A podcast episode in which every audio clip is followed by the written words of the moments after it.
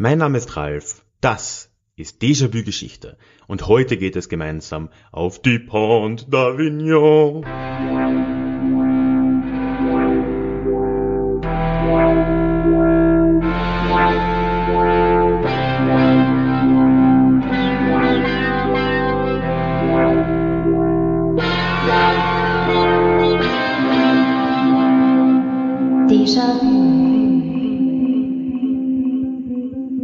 Ja, hallo und herzlich willkommen zurück zu dieser neuen Episode des Déjà-vu Geschichte Podcast. Mein Name ist Ralf und falls du das erste Mal hier bist, hier auf diesem Podcast geht's alle zwei Wochen in die Vergangenheit. Ich erzähle dort immer mit Augenzwinkern, wo nötig, und mit Gegenwartsbezug aus der Geschichte. Und so auch heute. Heute allerdings wird's eine etwas spezielle Folge wieder mal. Wenn du schon länger dabei bist, dann kennst du das vielleicht schon. Ich habe bereits einmal eine Stadtführung gemacht, und zwar durch Freising. Sage ich auch gleich nochmal was dazu. Aber ja, die kam erstens gut an, zweitens hat's mir sehr viel Spaß gemacht und drittens habe ich mir ja schon dieses portable Mikrofon gekauft. Da will man es ja auch einsetzen. Das heißt, ich habe mir für dieses Jahr 2020 vorgenommen, mehrere dieser Stadtführungen nochmal zu bringen. Du kannst dir schon vorstellen, so eine Serie ist jetzt durch die Corona-Situation etwas schwieriger geworden. Insgesamt habe ich zumindest drei geplant für dieses Jahr. Es soll auf jeden Fall noch was für München kommen, was jetzt hier für mich recht offensichtlich ist. Da werde ich eine Teilgeschichte noch, ja, für mich recherchieren und dann auch aufnehmen. Es wird auch noch eine für Wien kommen. Dort soll es um die osmanische Belagerung 1683 gehen. Das habe ich schon recherchiert, war schon auf dem Sprung nach Wien am 15. März und äh, ja, das äh, war dann nicht mehr realistisch. Aber die dritte bzw. erste Folge habe ich bereits im Februar aufgenommen und das ist die Stadtführung, die du heute hier hören kannst. Und zwar hat es mich ins wunderschöne Avignon in Südfrankreich verschlagen. Eine historisch extrem bedeutende Stadt, ehemaliger Sitz der Päpste im 14. Jahrhundert. Und in dieser Folge nehme ich dich mit auf einen Spaziergang durch diese Stadt. Ich erzähle aus der Geschichte, was das Papsttum angeht, was aber auch die Stadtgeschichte Avignons im Allgemeinen angeht. Und du kannst mich dabei begleiten. Dazu zwei Infos nur vorweg. Erstens, du musst verzeihen, der Ton ist nicht ganz so klar wie dieses Intro hier. Denn wie gesagt, erstens portables Mikro und zweitens war es im Februar ziemlich windig in Avignon. Und das hört man hier und da auch. Ich glaube aber, es ist doch wunderbar zu hören nach wie vor. Ja, und zweitens, ganz wichtig, ohne Bilder vor Augen ist es manchmal schwer, so eine Stadtführung zu verfolgen. Das heißt, ich habe getrennt auf einer zweiten Seite, auf einer Website, also quasi in einem Blogartikel, Fotos hochgeladen, die ich während und vor dieser kleinen Stadtführung, diesem Stadtspaziergang in Avignon geschossen habe. Das heißt, du kannst parallel oder vor dem Hören, nach dem Hören, wie dir das beliebt, auch dir die Fotos dort anschauen und einen Link zu diesem Blogartikel mit den Fotos findest du in den Show Notes. Die können teilweise kompliziert sein. Ich glaube bei Spotify und so nicht ganz so einfach. Dann schau einfach auf meine Website ralfgrabuschnick zusammengeschrieben.com und dort unter dem Reiter Blog findest du die neuen Blogartikel und dort wirst, wirst du die, die Fotos auch finden. So, das soll es gewesen sein. Jetzt wünsche ich dir ganz viel Spaß bei diesem Stadtspaziergang durch Avignon.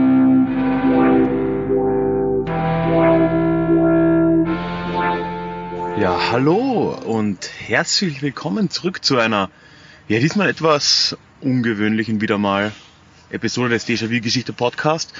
Ich weiß nicht, ob und wie viel ich schon im Intro erwähnt haben werde. Aber ich sitze hier gerade im wunderschönen Avignon in Südfrankreich und ich möchte heute etwas machen, was, wenn du länger dabei bist beim Podcast, ich schon mal gemacht habe. Im letzten Juli konkret. Da habe ich ja eine Stadtführung durch Freising gegeben, hier auf dem Podcast. Ich habe da so ein kleines Ansteckmikro. Ich hoffe, die Qualität ist in Ordnung. Es ist leider heute ziemlich windig und ich halte so gut wie möglich, so in meinem Handballen, um den Wind ein bisschen da abzu, abzuhalten davon. Ja, und ganz ähnlich wie damals möchte ich dich mitnehmen auf einen kleinen Spaziergang durch diese Stadt Avignon her. Einen Unterschied gibt's. Damals in Freising war es ja relativ einfach, weil ich selbst lange Jahre Stadtführer war in Freising oder auch immer noch bin. Das heißt, ich konnte so meine Klassiker runterspulen. Jetzt auf dem Weg hierher habe ich mich dagegen ziemlich mal einlesen müssen in die Stadtgeschichte Avignons. Und es wird eher dann nicht so eine klassische Stadtführung, wo ich etwas erzähle, was ich halt schon oft erzählt habe und weiß, sondern es wird wahrscheinlich eher ein bisschen ein gemeinsames Entdecken des Ganzen hier in irgendeiner Form. Prinzipiell, ich werde natürlich noch darauf zurückkommen, bevor du jetzt ausschaltest und du denkst, was soll denn das, irgendeine Kleinstadt in Südfrankreich, was kann man darüber schon erzählen? Es hat schon einen Zweck, warum ich hier bin. Und es hat auch einen Zweck, warum ich ausgerechnet hier in Avignon so einen Spaziergang auch machen will. Nämlich ganz einfach, diese Stadt ist historisch extrem interessant. Einfach deswegen, weil hier im 14. Jahrhundert insgesamt, dass ich keinen Blödsinn sage, sieben Päpste und zwei Gegenpäpste residiert haben. Und das macht diesen kleinen Ort hier dann neben Rom zur einzigen Stadt, in der in einem nennenswerten Ausmaß Päpste residiert haben. Und das ist ja dann schon mal einigermaßen interessant. Wie schon das letzte Mal auch, wird es natürlich Fotos geben. Ich verstehe schon, so eine reine Podcast-Führung ist dann doch ein bisschen witzlos. Das heißt, ich nehme, was heißt nehme, ich schieße parallel immer wieder mal Fotos von den Orten, an denen ich bin. Meistens werde ich auch darauf hinweisen, schätze ich mal, dass ich da jetzt ein Foto gemacht habe. Und du kannst dir das dann parallel oder danach anschauen. Ich werde die Fotos einfach auf meinem Blog veröffentlichen. Den Link findest du dann in den Show Notes. Ich hoffe auch, wenn du das noch hören willst, dass ich den daran denke, den Link zur Freisinger Episode auch gleich reinzupacken dann kannst du dort auch reinhören. Und prinzipiell wird ja auch das hier jetzt eine kleine Serie. Und hier Avignon wird wahrscheinlich als erstes erscheinen. Vielleicht auch nicht, dann weißt du es schon. Burrow is a furniture company known for timeless design and thoughtful construction. And free shipping. And that extends to their outdoor collection. Their outdoor furniture is built to withstand the elements, featuring rust-proof stainless steel hardware, weather-ready teak, and quick-dry foam cushions. For Memorial Day, get 15% off your Burrow purchase at burrow.com slash ACAST and up to 25% off outdoor. That's up to 25% off outdoor furniture at burrow.com slash ACAST. Ja, ich sitze gerade am, und das ist der erste Name und ich werde sehr viele Namen heute furchtbar falsch aussprechen, am Rocher des Doms in Avignon. Und hier ist es ein, ein passender Ort, um die Geschichte dieser Stadt zu beginnen. Erstens, weil ich hier eine Bank gefunden habe, wo ich in Ruhe sitzen kann, ohne dass jetzt zu viele Leute rumherum wären. Aber andererseits auch, weil historisch hier de facto alles begonnen hat. Das ist so ein bisschen eine, ja, ein Querverweis oder eine, etwas, was Avignon mit Freising durchaus auch gemein hat. Alles hat auf so einem Berg oder auf einem Hügel begonnen.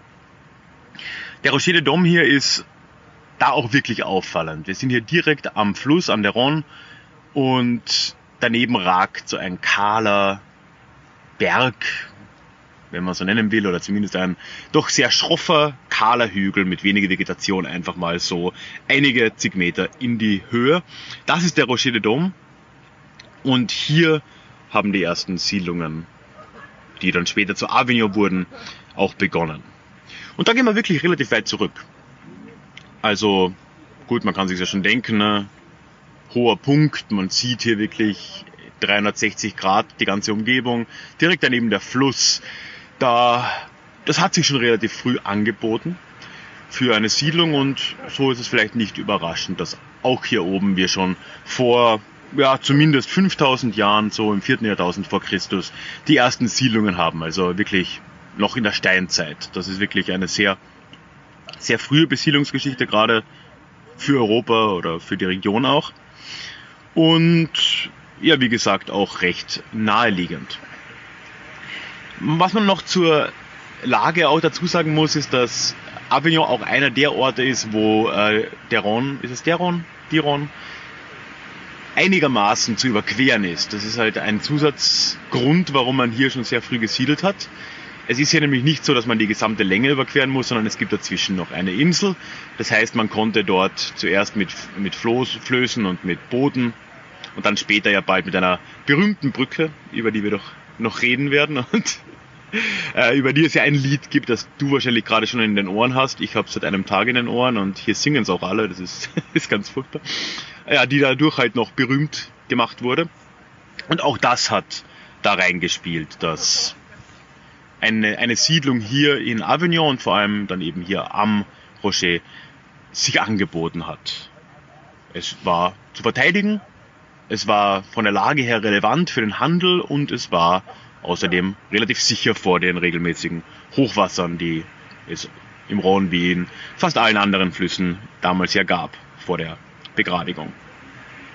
Bevor wir jetzt uns hier ein bisschen losbewegen und so einen kleinen Spaziergang durch die Stadt anfangen, möchte ich dir aber noch einen kurzen Überblick jetzt dann über die Zeit danach geben.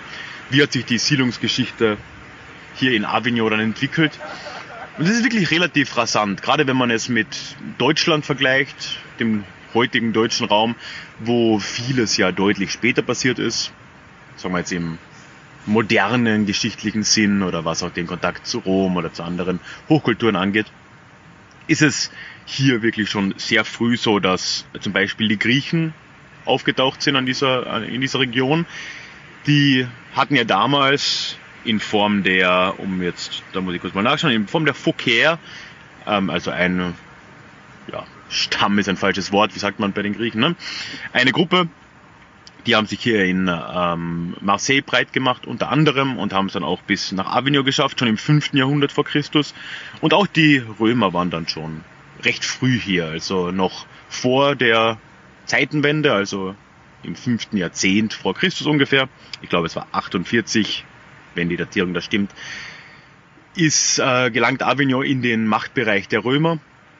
Ist also auch noch vor dem endgültigen Ende der der Gallierkriege, die ja dann unter Caesar gerade auch in der Zeit liefen. Und dementsprechend ist das wirklich schon sehr früh in Kontakt mit dieser Großmacht Rom hier gekommen. Und ja, man kann die Stadt da schon ein bisschen dem mediterranen Bereich vielleicht zuordnen. Und auch wenn man hier durch die Gassen geht, du wirst es auf den Fotos vielleicht sehen und generell, ich empfehle jedem da mal herzukommen. Es ist eine wirklich atemberaubend schöne Stadt. Man hat einen südländischen Flair, also einen, einen mediterranen Flair. Es schaut alles relativ italienisch aus, was die Bauten angeht. Alles sehr viel massive Steinbauten, die halt so vom, vom Wind und Wetter inzwischen so richtig schön abgeglättet sind, wie man es in Italien auch kennt. Und das Gefühl kriegt man hier auch wirklich mit. Und auch historisch ist es eben so, dass Avignon sehr stark so einer mediterranen Logik jetzt folgt. In der Antike und dann, dann auch danach noch. Das setzt sich dann auch fort so um 300 nach Christus kann man davon ausgehen, dass hier die Christianisierung im großen Stil angekommen ist. Also auch das verhältnismäßig früh natürlich, passend zu dem, was wir ja gerade schon gesehen haben. Und dann auch da wieder parallel zu weiten Teilen des heutigen Frankreichs, aber natürlich auch im heutigen Süddeutschland oder den Teilen Europas, die Teil des Römischen Reichs waren, ist danach ein gewisser Wiedergang, äh, Niedergang. So. ja, vonstatten gegangen. Stichwort Völkerwanderung natürlich. Und wir können davon ausgehen, dass obwohl sich hier vom Rocher de Dome ausgehend, wo ich immer noch sitze, schon eine gewisse Siedlungsstruktur entwickelt hat in römischer Zeit. Es gab dann unten in der Stadt auch schon eine, ja, eine gewisse Großstadt war es natürlich keine, aber eine, eine römische Siedlung. Es gab dort auch eine römische Infrastruktur. Das hat sich dann alles wohl langsam wieder erledigt.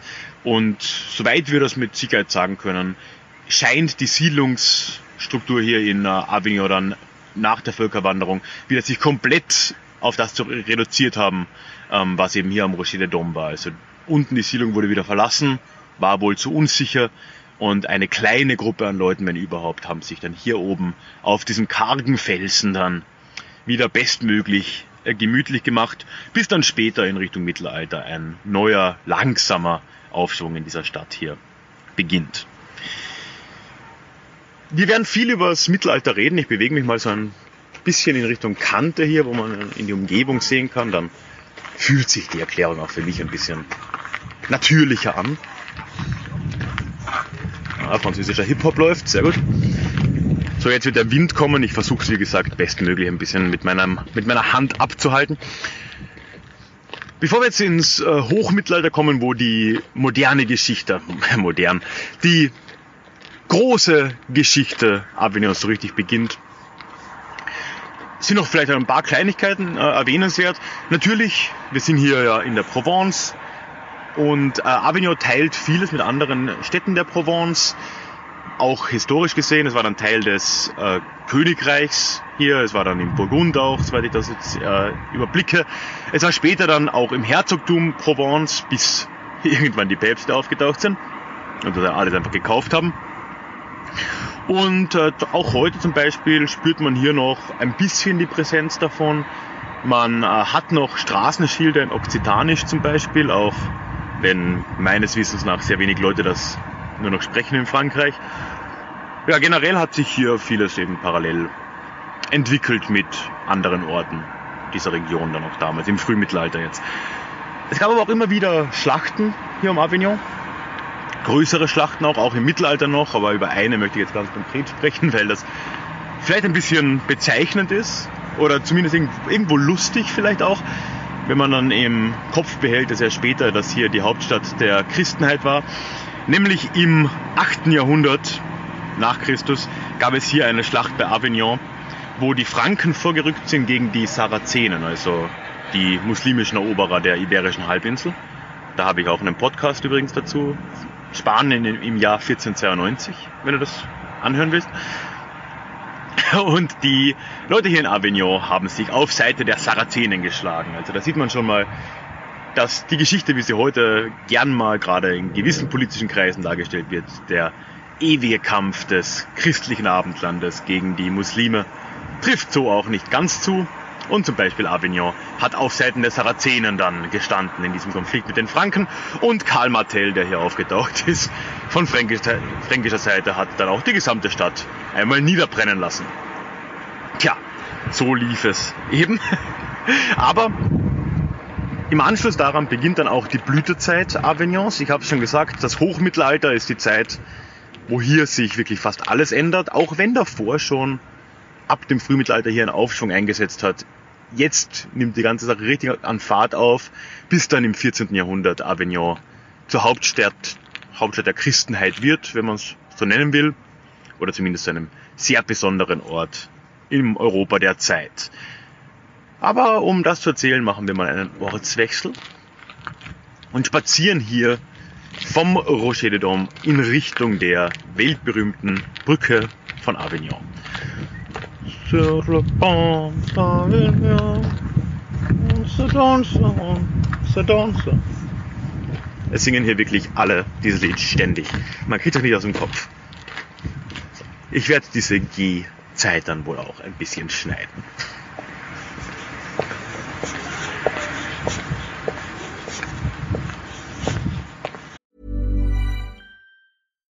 One size fits all seemed like a good idea for clothes. Nice dress. Uh, it's a it's a t-shirt. Until you tried it on. Same goes for your healthcare. That's why United Healthcare offers a variety of flexible, budget-friendly coverage for medical, vision, dental, and more. So whether you're between jobs, coming off a parent's plan, or even missed open enrollment, you can find the plan that fits you best. Find out more about United Healthcare coverage at uh1.com. That's uh1.com. Ja, man muss vom Rocher auch nicht weit gehen, bis man die Brücke, die berühmte Brücke von Avignon auch schon vor sich sieht. Jetzt zieht es ordentlich rum mit dem Wind. Ich hoffe, es geht. Und tatsächlich ist die Brücke auf den ersten Blick und äh, eigentlich auch auf den zweiten, wenn wir uns ganz ehrlich sind, ein etwas ernüchternder Anblick, weil sie ist fast nicht mehr erhalten. Also der Teil, den es noch gibt, der ist ganz gut in Schuss, sagen wir mal, aber es gibt nur noch vier Bögen von einst über 20. Ich habe schon gesagt, es gibt hier eine Insel so auf halbem Weg und die aktuelle Brücke schafft es nicht mal mehr. Ja, schafft vielleicht knapp den halben Weg bis zur Insel. Ursprünglich ging es ja natürlich noch über die Insel drüber bis ans andere Ufer, wurde aber in einer Überschwemmung oder in einem Hochwasser im 17. Jahrhundert zerstört. Und obwohl man vorher die Brücke immer wieder mal neu aufgebaut hatte, hat man es jetzt zu dem Zeitpunkt nicht mehr getan. Und inzwischen, du kannst es dir vorstellen, gibt es einige moderne Brücken hier bei Avignon und in Avignon über den Rhône. Und das war dann eben wohl nicht mehr notwendig. Es ist tatsächlich gar nicht mal so sicher, wann es die erste Brücke hier gegeben hat. Ich habe es am Anfang zwar gesagt, die Lage hier am Fluss mit der Insel, mit der verhältnismäßig einfachen Überquerung, war wahrscheinlich doch ein Faktor in der Etablierung der Stadt hier. Zumindest dann auch im Ausbau der Stadt in römischer Zeit und danach. Aber diese, es gibt dann auch Geschichten, dass es schon eine Brücke unter den Römern gegeben hätte, wobei das aus heutiger Sicht, soweit ich es überblicken konnte, in der Recherche eher anzuzweifeln ist.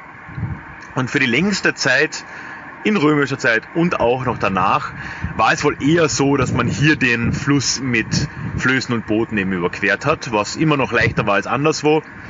Und dass die erste Brücke dann wohl tatsächlich erst im Mittelalter entstanden ist und wahrscheinlich sogar relativ spät im 12. Jahrhundert erst. Und auch das war noch eine Holzbrücke, und die erste Steinbrücke folgt dann überhaupt erst in der päpstlichen Zeit, dann zwei Jahrhunderte später, im 14. Jahrhundert. Die Brücke oder auch einfach der Ort hier prinzipiell war in der Zeit aber auch immer wieder sehr bedeutend und ob, ob man jetzt die Waren oder, oder, oder auch die Menschen hier über eine Brücke oder eben mit Flößen und Booten auf die andere Seite gebracht hat, ist dann letzten Endes auch irrelevant, weil was es für Avignon ermöglicht hat, ist natürlich ein gewisser Knotenpunkt zu werden. Im Handel einerseits Andererseits aber auch im äh, politischen Sinn hat sich Avignon sehr bald in einer Grenzsituation dann wiedergefunden. Im Hochmittelalter eben auch, dann im 11. Äh, Jahrhundert ist nämlich die Gegend um Avignon plötzlich zum Heiligen Römischen Reich gekommen, also zum ja, Gebiet des Kaisers. Und auf der anderen Seite des Flusses war dann Frankreich. Das hat sich immer wieder mal wiederholt. Äh, hier zum Beispiel, zu dem Zeitpunkt damals hat man dann äh, die zwei Seiten des Flusses dann auch entsprechend benannt. Auf der einen Seite hier in Avignon Terre d'Empire, d'Empire wahrscheinlich, also Land des, des Reiches. Und auf der anderen Seite dann Terre de Royaume, also Land des Königreiches, Land des Königs. Und angeblich, laut irgendeiner Quelle, die ich gefunden habe, gibt es tatsächlich noch alte Avignonesen, die das immer noch so sagen, wenn sie von einer Seite des Flusses zum anderen gehen. Konnte ich jetzt mangels, du hörst es wahrscheinlich, jeglicher Französischkenntnisse nicht so ganz verifizieren. Oder falsifizieren, for that matter. Ja, später, wie gesagt, hat sich das immer wieder mal wiederholt, auch dann, als Avignon quasi Teil des Kirchenstaats wurde oder zumindest in den Kirchenbesitz übergegangen ist, war man ja direkt an der Grenze zum äh, französischen Reich. Und so hat dieser Fluss und diese Brücke hier wirklich dann starke symbolische Bedeutung auch aufgenommen, was wohl auch ein Mitgrund ist, warum sie bis heute so berühmt ist. Wobei natürlich der Hauptgrund dieses Liedes, das ich jetzt schon schlecht wiedergegeben habe, äh, ist übrigens auch ein sehr altes Lied. Also das, soweit man es sagen kann, ist bei solchen Sachen immer schwierig, weil man den Autor im Zweifelsfall dann auch nicht kennt. Aber haben wir es hier mit einem Lied aus dem 15. Jahrhundert zu tun. Wobei der Text damals noch anders war. Also heute singt man sie als Sur le Pont d'Avignon, also auf der Brücke von d'Avignon, von Avignon, so. Aber äh, übrigens heißt die Brücke gar nicht so, ne? die heißt ja eigentlich Pont Saint-Benezet, aber das heißt drum. Ursprünglich hat man das Lied aber wohl als Sous le Pont d'Avignon gesungen, also unter der Brücke von Avignon. Was wohl damit zu tun hatte, dass auf der Insel, also unter den Brückenbögen, ein Vergnügungsviertel sich befunden hat, beziehungsweise und oder auch Jahrmärkte dort stattgefunden haben. Und dort wurde dann dementsprechend, wie das Lied ja auch sagt, getanzt. Das macht dann meines, meiner Meinung nach auch gar nicht mal so wenig Sinn. So, ich mache ja auch gleich mal ein paar Fotos und man muss da nur ein paar Meter gehen, bis man einen imposanten Teil oder vielleicht sogar den imposantesten Teil der Avignoner Stadtmauer, avignonesischen Stadtmauer, wie auch immer, vor sich hat. Und da gehen wir jetzt mal hin durch den Wind.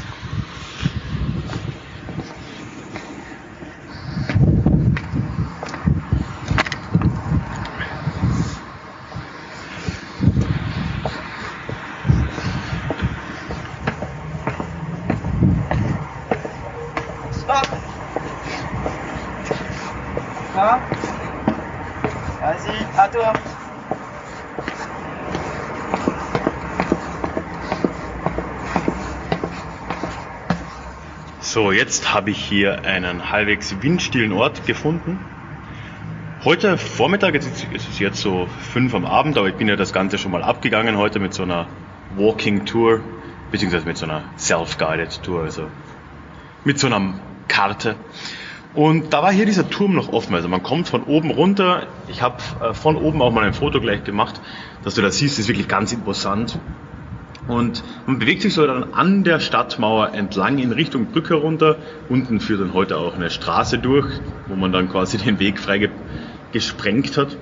Und kommt dann zu so einem alten Wachturm oder ja, einem, einem, einem Turm der Stadtmauer, durch den ich heute früh noch äh, runtergehen konnte. Jetzt ist er leider abgesperrt. Aber gut, halb so schlimm. Und die Mauer ist hier wirklich äh, ganz imposant und zeigt so, das ist der erste Moment auf dieser Führung, wenn man vom Rocher de Dome runtergeht, wo heute ein Park ist und man sieht halt immer noch den kahlen Felsen im Prinzip. Und man bewegt sich dann so in Richtung Brücke, man sieht die verfallene Brücke, aber wenn man dann die Mauer hier zu seiner Linken sieht, dann kriegt man ein erstes Gefühl für die Bedeutung dieser Stadt Avignon im in, im historischen Sinn oder für die ehemalige Bedeutung dieser Stadt zumindest. Weil die ist wirklich phänomenal. Also ich kenne ja doch ein paar historische Orte, aber wenige mit so einer massiven Mauer wie hier, die vor allem auch so gut erhalten ist. Die, die heutige Stadtmauer führt immer noch um die gesamte Altstadt Avignon.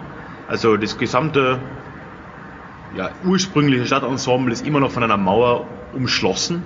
Die hat heute noch fast 40 Türme, die immer noch existieren. Und auch die Autos, die man in der Stadt überall hat, ist ja immer noch südländisch hier, wie gesagt, ne? überall Autos. Die müssen dann eben durch diese, durch diese Tore, durch diese Tore durchfahren. Die Mauer ist tatsächlich schon relativ früh entstanden. Und zwar, es versuchen gerade Leute hinter mir durch das verschlossene Ding durchzugehen, aber funktioniert nicht. Die äh, wurde schon vor der päpstlichen Zeit gebaut, diese, diese Mauer, und zwar im beginnenden 12. Jahrhundert. Das war auch eine äh, spannende Zwischenphase, in der Avignon mal eine Stadtrepublik war, so nach italienischem Vorbild. Eben wie gesagt, Grenzgebiet. Da haben sich offensichtlich ein paar Freiräume auch ergeben für, die, für diese Stadtobersten hier. Und äh, der erste Mauerring ist damals schon fertiggestellt worden, eben parallel auch mit der, mit der ersten Brücke, über die ich ja vorhin schon gesprochen habe. Aber natürlich der enorme Ausbau dieser Stadtmauer zu dem, was man heute hier sieht, ist erst später geschehen, eben wieder jetzt in päpstlicher Zeit im 14. Jahrhundert, wo dieser Ring geschlossen wurde. Und mit Ausnahme des Rocher de Dom, der als Kargerfelsen ja quasi Teil der Stadtmauer ist, auch hier wieder ein, eine lustige Gemeinsamkeit mit Freising tatsächlich, wo das mit dem Domberg ganz ähnlich funktioniert. Ja, mit Ausnahme des Rocher umschließt die Mauer jetzt die gesamte Stadt nach wie vor. Und da wird sich auch wirklich schön drum gekümmert, wo ja anderswo diese Mauern alle abgerissen wurden, um halt für Autos und was auch immer Platz zu machen, wurde hier immer versucht, das zu bewahren. Und so zum Beispiel auch im 19. Jahrhundert, als der Bahnhof gebaut wurde, dann hat man so eine mehr oder weniger Prachtstraße durch die Stadt gezogen, die äh, Rue de la République, und hat dann auch ein neues Tor geschaffen, eben das äh, Porte de la République, um eben zum Bahnhof zu gelangen, hat dann aber nur ein kleines Stück der Mauer dafür geöffnet und hat dann tatsächlich neue Türme hingestellt, links und rechts davon. Ich habe da vorhin schon ein Foto gemacht, das stelle ich auch dann online, wo dann wirklich so in einem historistischen Stil die Türme nachgebaut wurden, dass das eben nach wie vor irgendwie authentisch aussieht und ja, dass das Stadtbild halt, halt gleich bleibt ne? oder ähnlich bleibt. Und das ist wirklich äh, sehr gut gelungen. Und man sieht selten so eine geschlossene und schöne Stadtmauer wie hier. Ich habe es in der Größe eigentlich noch nie gesehen. Und vor allem auch mit der Anzahl an Türmen ist das wirklich etwas, ja doch, sehr Außergewöhnliches. Weil ich gerade auf meine Notizen geschaut habe, 4300 Meter lang ist die gesamte Mauer und 39 Türme sind es. Also, habe ich ja quasi ganz richtig gesagt. Ja, hier kommen mir dauernd zu viele Leute vorbei. Wir bewegen uns jetzt dann langsam mal rein in die Altstadt.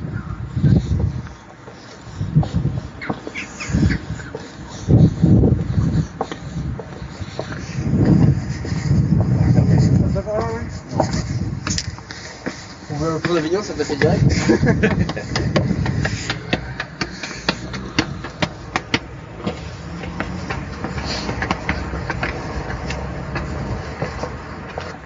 Ich glaube, der hat mir gerade geglaubt, dass ich Französisch kann. Ging hin und weg von mir selbst. Aber jetzt verstehe ich, was hier passiert. Es war gar nicht mal so früh, aber ich glaube, ich war so um 12 hier, als der Turm offen war. Jetzt sehe ich aber Leute auf der anderen Seite des Turms. Da kann man dann auf die Stadtmauer ein bisschen rauf und dafür nehmen sie jetzt wahrscheinlich einfach den ein oder anderen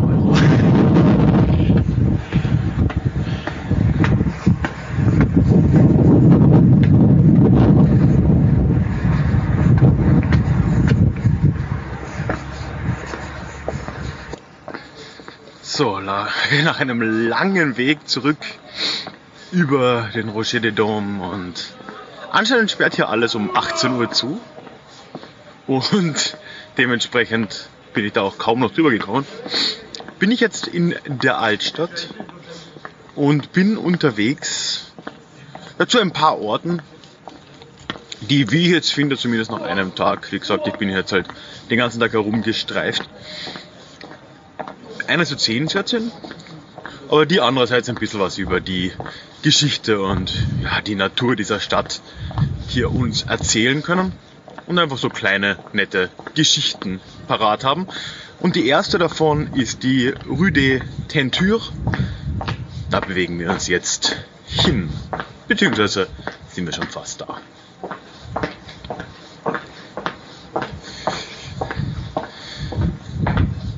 Ja, also falls du Französisch kannst und dann auch noch meine unfassbar schlechte Aussprache verstehst, weißt du schon, die Rue des Tentures ist die Färberstraße. Dementsprechend war hier das Textilgewerbe angesiedelt. Leider hört man jetzt im Hintergrund genau gar nichts vom Wasser, weil der Wasserstand ist unfassbar niedrig. Ist aber eine wirklich wunderschöne Gasse hier. Es gibt noch ein paar alte Mühlräder. Drei habe ich jetzt gesehen. Na, zwei, zwei habe ich gesehen bisher. Und daneben so eine schöne alte Gasse eben. Und hier hat sich schon seit dem Mittelalter eine Textilindustrie langsam angesiedelt. Und vor allem dann im 19. Jahrhundert ist dann hier die maschinelle Fertigung von Textilwaren äh, ja, langsam gestartet und war dann wirklich ein sehr großes Gewerbe in der Region. Und daher kommen auch noch die Räder, die man immer noch, immer noch sieht. Und prinzipiell wirklich eine zuckersüße Gasse, so direkt am Wasser. Also das, das kann man sich auf jeden Fall anschauen. Ansonsten, ich spaziere jetzt so langsam wieder in Richtung Zentrum rein. Ansonsten gibt's hier wirklich einfach, es ist so eine klassische Stadt, auch wieder wie in Italien, was man in Venedig oder so machen kann. Einfach rumspazieren und ja, sich ein bisschen verlieren in den Gassen, kann ich auf jeden Fall sehr empfehlen. Das habe ich den ganzen Tag gemacht. Es gibt extrem viele Kirchen, naturgemäß. Einige davon wirklich sehr sehenswert. Einmal natürlich die große Kathedrale von Avignon, zu der kommen wir aber nachher noch. Die ist neben dem Papstpalast, den ich aus dramaturgischen Gründen natürlich ganz am Schluss erst machen kann. ist doch klar. Aber ein paar andere sehr sehenswerte Kirchen sind die äh, Basilique Saint-Pierre in der, in der Altstadt hier. Ist auch entstanden in der Papstzeit, so wie sehr viele der Kirchen hier. Es gibt aber auch noch einige ältere. Es gibt eine, eine Kirche auf römischem Fundament. Ich packe ein Foto, glaube ich mal dazu. Ich habe den Namen jetzt vergessen. So Katrin, glaube ich. Bin mir nicht ganz sicher. Und äh, auch sonst die Saint-Didier Kirche ist wirklich sehr sehenswert. Und wo man hier eigentlich hin, hinkommt, muss man hier dem Auto ausweichen. Wo man hier hinkommt, im Prinzip findet man an jeder Ecke entweder eine Kirche oder ein ehemaliges Kloster oder einen äh, Uhrturm oder einen Kirchturm, der noch irgendwo in der Gegend rumsteht. Und äh, das, das zeichnet die Stadt auch wirklich, wirklich aus. Und sehr vieles davon ist aus dem 14. Jahrhundert nicht ganz zufällig, eben zu der Zeit, als hier die Päpste residiert haben und offensichtlich doch einiges an Geld seinen Weg nach Avignon gefunden hat. Wenn wir uns jetzt dann langsam in Richtung Abschluss schon begeben, wie gesagt, ich, man kann jetzt nicht. Ich habe mir zwar sehr viele angeschaut und ich kann es auch wirklich empfehlen, einfach herzukommen und hier durch die Straßen zu schlendern, aber man kann jetzt auch nicht ewig drüber reden, weil irgendwo ist es dann, wiederholt sich das Ganze wieder. Wir wollen dann langsam uns jetzt annähern an die Geschichte, wie es denn dazu kam, dass hier überhaupt die Päpste aufgeschlagen sind. Und am Weg dorthin schauen wir uns nur noch einen Platz an, nämlich den äh, Place de l'Horloge, wenn man das so ausspricht, den an sich Hauptplatz Avignons, wenn auch äh, der Platz vor dem äh, Papstpalast deutlich mehr heraussticht.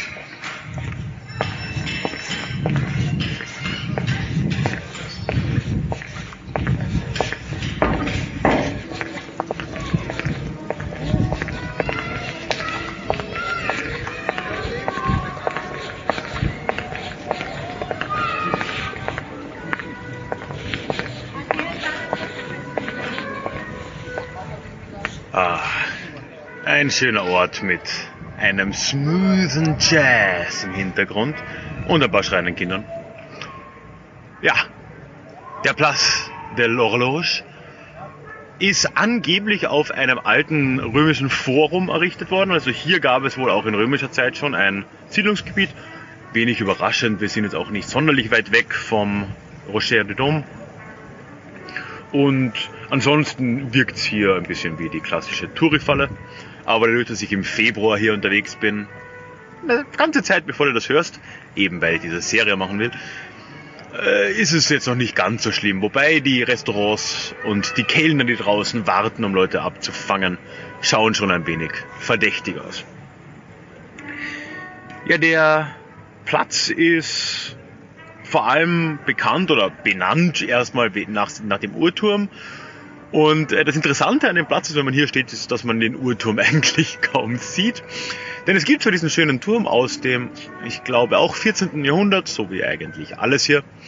Und man hat dann aber irgendwann im 19. Jahrhundert sich entschieden, drumherum das Rathaus zu bauen.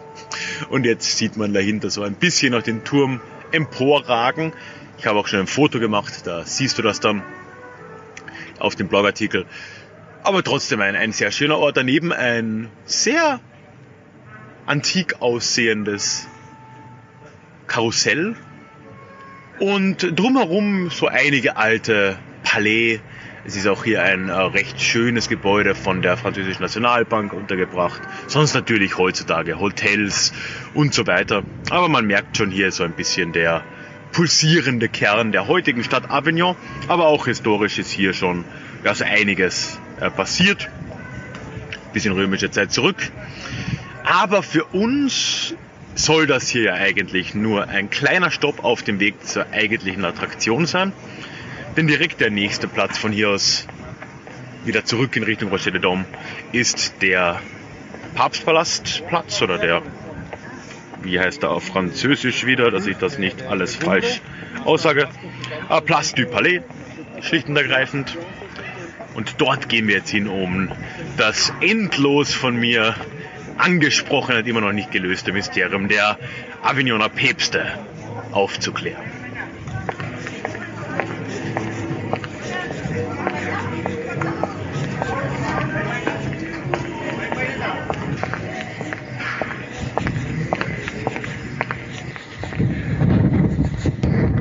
Hier auf den Platz kommt, wird man wirklich fast erschlagen. Also die Größe dieses Passpalastes ist echt etwas. Ich war ja noch nie so gut auf eine Stadtreise vorbereitet wie jetzt, einfach weil ich diesen, diese Podcast-Folge machen wollte. Und ich wusste schon, ja, der Passpalast ist groß, ist je nachdem, wie man fragt, eventuell das größte gotische Gebäude der Welt. Auf jeden Fall eines der größten. Und trotzdem, wenn man dann hier steht, wird man erschlagen. Also es ist wirklich ein gigantischer Bau. Besteht ja aus zwei Teilpalästen eigentlich, was das vielleicht zu einem Teil erklärt, dem alten und neuen Palast, die trotzdem nur ein paar Jahrzehnte auseinander lagen. Und wenn man jetzt hier davor steht und sich das anschaut, dann ist das wirklich etwas, was man so wahrscheinlich noch nie gesehen hat. Zumindest habe ich noch nie etwas in dieser Form gesehen. Und generell ist der gesamte Platz hier, also der Place du Palais, ein unfassbar imposanter Ort. Wir haben ja nicht nur den Papstpalast jetzt quasi vor uns, wir haben daneben auch noch die Kathedrale, die ich kurz angesprochen habe, die auch in sich selbst extrem imposant ist mit einer vollkommen vergoldeten, ich nehme mal an, Mutter Gottes Statue oben drauf. Davon gehe ich aus. Äh, also auch imposanter gotischer Bau, dahinter dann der Rocher de Dom und rechts der riesige Papstpalast. Ich habe vorhin versucht, ein möglichst Gesamtfoto da, davon zu machen. Es ist tatsächlich äh, relativ schwierig, das alles raufzubekommen, aber du findest auf jeden Fall ein Foto dann im Blog. Ist mein bester Versuch zumindest. Ja, jetzt müssen wir ein bisschen in die Geschichte eintauchen. Wir haben jetzt ja Gut, ich habe jetzt viel über die Stadt an sich gesprochen. Ich gehe mal hier in eine stille Ecke und habe ein bisschen über den Aufschwung Avignons im Hochmittelalter gesprochen, in der kurzen Zeit als Stadtrepublik schon, als die erste Mauer gebaut wurde und die erste Brücke auch und auch in der Zeit davor schon in Teilen. Aber natürlich ändert sich für Avignon alles im 14. Jahrhundert, als hier die Päpste Einzug halten. Avignon war ab 1309 alleiniger Sitz der Päpste. Und das ist ja etwas, was jetzt nicht unbedingt viele Städte mal so von sich behaupten können. Das ist ja dann doch was eher Außergewöhnliches. Und es blieb das dann von 1309 bis 1377 und dann auch danach noch eine Zeit lang, wenn auch da nicht mehr ganz, als alleiniger Sitz. Die Gründe für den Umzug hierher 1309 sind vielschichtig, ist wirklich etwas, wo ich auch einfach zu wenig Gesamtwissen dazu habe, wie es damals in der Kirche und in der, ja, im theologischen Bereich ausgesehen hat. Aber da hat sich einfach sehr viel verändert an dem, wie der Papst gesehen wurde, wie der Papst sich selbst gesehen hat, versus dem, wie die weltlichen Herrscher ihn gesehen haben. Und es hat sich auch einfach viel im, in der Machtstruktur in der Kirche und zwischen Kirche und Staaten geändert. Das hat schon im 13. Jahrhundert begonnen im größeren Stil. Da gab es einen weiteren, gab immer wieder Konflikte zwischen Kaiser und Papst, aber auch da wieder zwischen dem Heilig-Römischen Kaiser, den, oder den, den Staufern in, in der Zeit, und dem Papst. Und es fiel den Päpsten immer schwerer, ihr, ja, ihre Dominanz und ihre, ihr Primat über die weltlichen Herrscher durchzusetzen, wie sie sich selbst ja immer gesehen haben. Und einen Höhepunkt hat das Ganze dann erreicht, eben gegen Ende des 14. Jahrhunderts unter Bonifatius dem Achten, der in einen großen Streit dann kam mit dem französischen König Philipp dem. Man kann sich jetzt denken, die Zeit, ne, also jetzt spätes 13. Jahrhundert, Anfang 14. Jahrhundert, da war Frankreich der aufsteigende Staat in Europa. Gerade sind die Staufer dann quasi ja verdrängt worden von der Kaiserkrone. Wir kommen jetzt in eine ja, Zwischendrinzeit im Heiligen Römischen Reich, bis sich dann irgendwann die Habsburger durchsetzen als langjährige Kaiserfamilie. Und äh, das bedeutet eine gewisse Schwäche für das Reich und Frankreich füllt diese, dieses Vakuum sehr stark in der Zeit. Und eben in derselben Zeit nimmt Frankreich auch immer mehr Einfluss auf die Kirche und auf dem Papst. Dieser Streit zwischen Philipp und Bonifatius, ja, der wiegelt sich dann so hoch um die Jahrhundertwende, so um das Jahr 1300. Endet dann damit, oder endet eigentlich nicht damit, aber es führt dann dazu, dass 1302 der Papst eine Schrift aufsetzt, die gegen, oder eine, eine Bulle eigentlich, schätze ich mal war es, die gegen Philipp gerichtet war, Unam Sanctam hieß die, in der eben er nochmal das Primat der Kirche über die weltlichen Herrscher wie Philipp ja, niedergeschrieben hat, beziehungsweise für sich in Anspruch genommen hat. Und Philipp hat dann äh, das, da einfach damit geantwortet, dass er den Papst für einen Heretiker erklärt hat und gefordert hat, dass sie doch bitte ein Konzil der Lage annehmen sollte und ein Prozess gegen den Papst begonnen werden sollte. Dazu kommt es dann nicht mehr, weil Bonifatius stirbt im Jahr darauf, 1303. Und äh, Philipp ist ein äh, schlechter Gewinner offensichtlich, also etwas später hat er tatsächlich posthum dann noch diesen Prozess durchführen lassen gegen den Papst. Aber das dürfte den zumindest dann im Tod wenig gestört haben. Aber da ist jetzt noch kein Umzug da. Okay, jetzt haben wir eine wirklich eine große Krise, die einerseits das Papsttum an sich und seine Stellung in der westlichen Welt, in der christlichen Welt und andererseits auch vis-à-vis -vis dem französischen König ganz im Speziellen angeht. Aber unter dem Nachfolger von Bonifatius nimmt das jetzt wirklich Formen an. Da wird nämlich ein gewisser Clemens zum Papst gewählt. Und zwar durch pro-französische Kardinäle. Der französische König Philipp hat es nämlich geschafft, immer mehr des Kardinalskollegiums, die ja bekanntlich den Papst wählen und damals nur 15 Leute waren, auf seine Seite zu holen. Und die waren eben auf jeden Fall der Meinung, dass ein Franzose Papst werden sollte. Ja, und Clemens war so ein Franzose, er war ein französischer Bischof und wurde dann nach einem langen, langen Wahlgang von elf ganzen Monaten tatsächlich von diesem inzwischen französisch geprägten oder pro-französisch geprägten Kardinalskollegium gewählt. Er hat sich dann auch schon mal nicht in Rom krönen lassen zum Papst, was noch nicht ganz so unüblich war. Das ist in Lyon geschehen, in Anwesenheit Philipps. Und dann später, im Jahr 1309, hat er den gesamten Papstsitz dann einfach von Rom nach Avignon verlegt, was damals eine Stadt außerhalb Frankreichs war, war im Besitz des Herzogs von ähm, der Provence oder Grafen der Provence, glaube ich war es.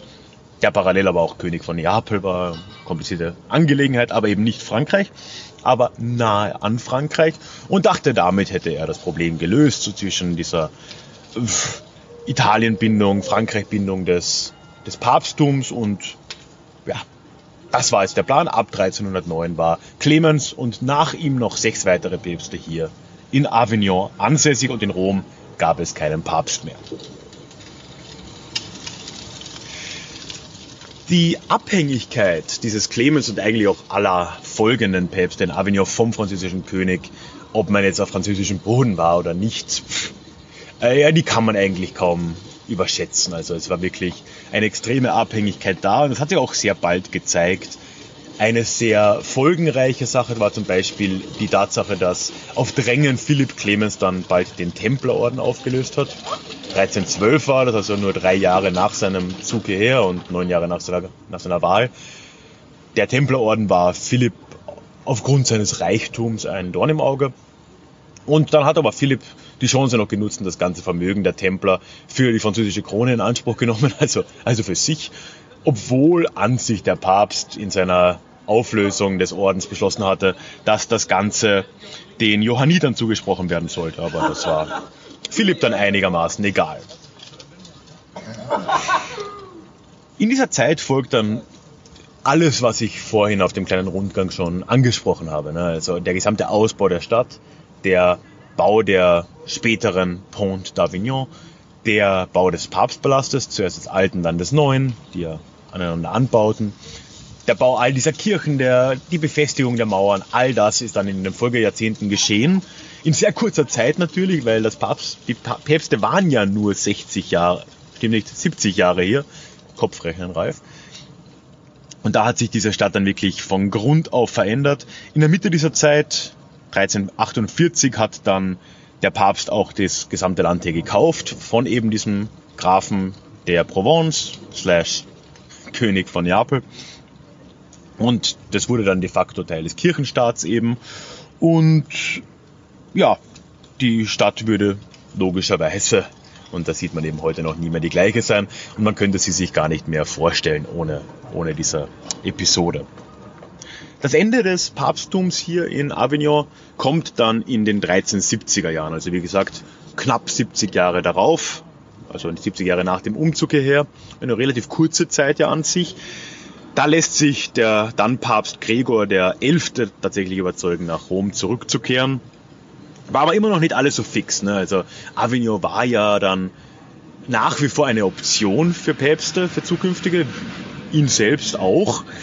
Es gibt Vermutungen, wobei man sich dann fragen muss, wie realistisch das ist, dass er selbst auch schon kurz nach seinem Umzug nach Rom wieder geplant hat, zurückzukommen.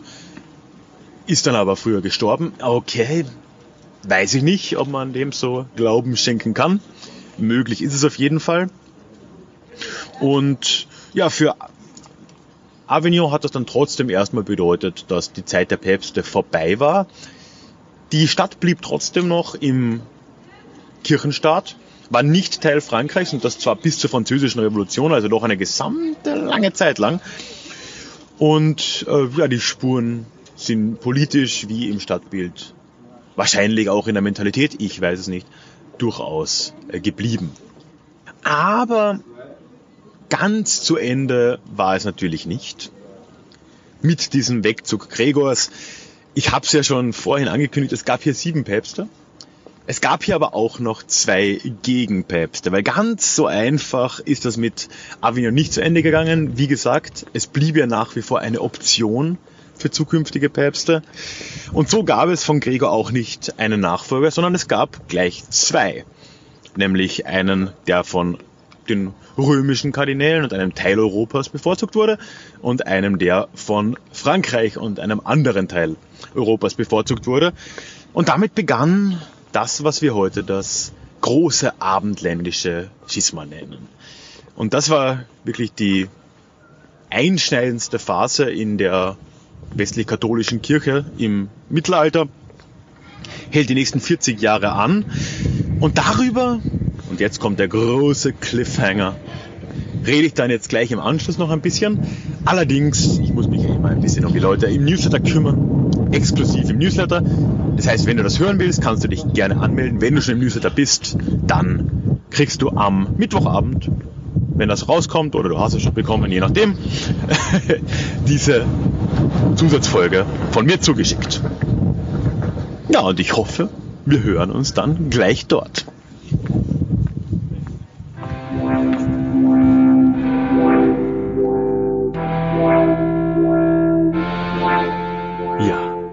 Entschuldige den kleinen Cliffhanger am Schluss, aber wie gesagt, ich hämmere nicht ohne Grund immer ein bisschen auf dem Newsletter rum.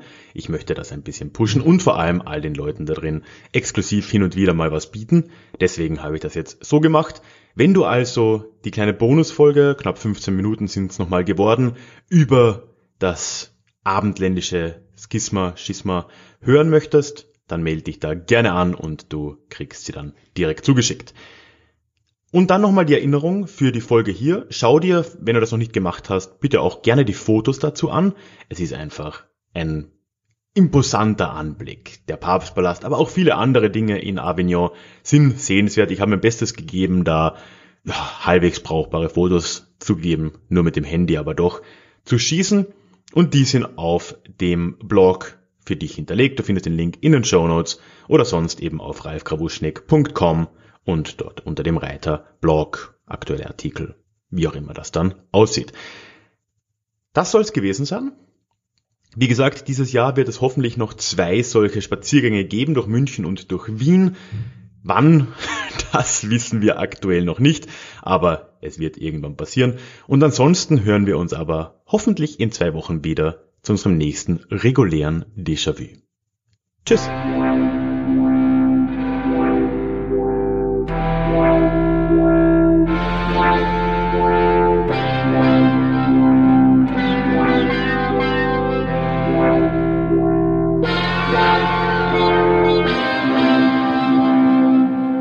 Hey,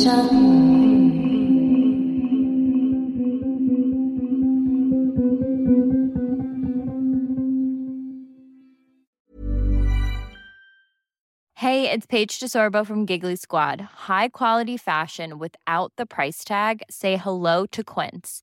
I'm snagging high-end essentials like cozy cashmere sweaters, sleek leather jackets, fine jewelry, and so much more. With Quince being 50 to 80% less than similar brands and they partner with factories that prioritize safe ethical and responsible manufacturing i love that Luxury quality within reach. Go to quince.com slash style to get free shipping and 365 day returns on your next order.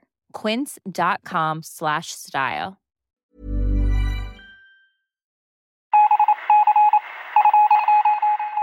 Möchtest du dich noch mehr mit Geschichte beschäftigen? Dann werde doch Teil der Community und hol dir deine persönliche Dosis Geschichte regelmäßig ins Postfach. Mit dem Déjà-vu Geschichte Newsletter. Dort erwarten dich abwechslungsreiche Geschichte-Häppchen, zweimal im Monat direkt in dein E-Mail-Postfach. Austausch mit mir. Ich kann dich erreichen, du kannst mir direkt antworten und ich melde mich auch garantiert wieder zurück. Und als Dankeschön das exklusive Hörbuch Psoffene Geschichte, wie Alkohol die Geschichte prägte. Direkt zum Download nach deiner Anmeldung. Alle weiteren Infos zum Newsletter findest du verlinkt in den Show Notes oder auf ralfgrabuschnik.com slash newsletter. Ich würde mich sehr freuen, dich dort begrüßen zu können.